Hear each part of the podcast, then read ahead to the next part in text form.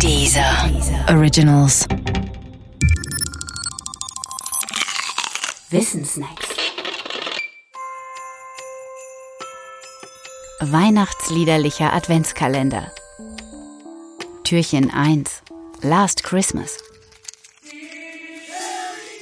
Das Merkwürdigste am sogenannten Weihnachtslied Last Christmas ist nicht sein Erfolg, sondern die Tatsache, dass es mit Weihnachten eigentlich gar nichts zu tun hat. Weihnachten ist im Lied einfach nur der Rahmen, innerhalb dessen sich die männliche Singstimme an die Verflossene aus dem letzten Jahr erinnert. Das ist alles. Das Fest Weihnachten oder gar irgendeinen christlichen Bezug braucht der Song nicht und es gibt ihn im Song auch nicht. Selbst das zugehörige Video bedarf nur einer winterlich-alpinen Kulisse. Es wird sogar gemunkelt, Last Christmas hätte ursprünglich Last Easter geheißen. Das ist vermutlich nicht wahr, aber immerhin gut erfunden. Will sagen, das Last ist wichtiger als das Christmas. Geschrieben wurde Last Christmas bekanntermaßen von George Michael, aber auch das ist nicht ganz sicher.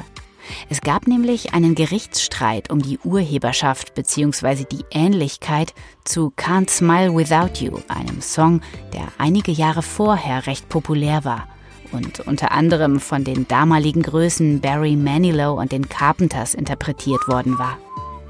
Zur Klärung der Urheberschaft kam es aber leider nicht, da man sich außergerichtlich einigte. Und deshalb bleibt die tatsächliche Urheberschaft im Dunkeln. Sicher hingegen ist, dass Last Christmas 1984 von der Gruppe Wham veröffentlicht worden ist und in diesem Jahr ein ziemlich großer Erfolg war. Wenigstens in Großbritannien und in Deutschland. Nach 84 wurde es stiller um Last Christmas, bis das Lied dann 1996 wieder in die Charts stürmte. Seitdem ist es mit steter Regelmäßigkeit, also alle Jahre wieder zur Weihnachtszeit in den deutschen Charts vertreten. Nach George Michaels Tod schnellten die Chartplatzierungen sogar regelrecht in die Höhe.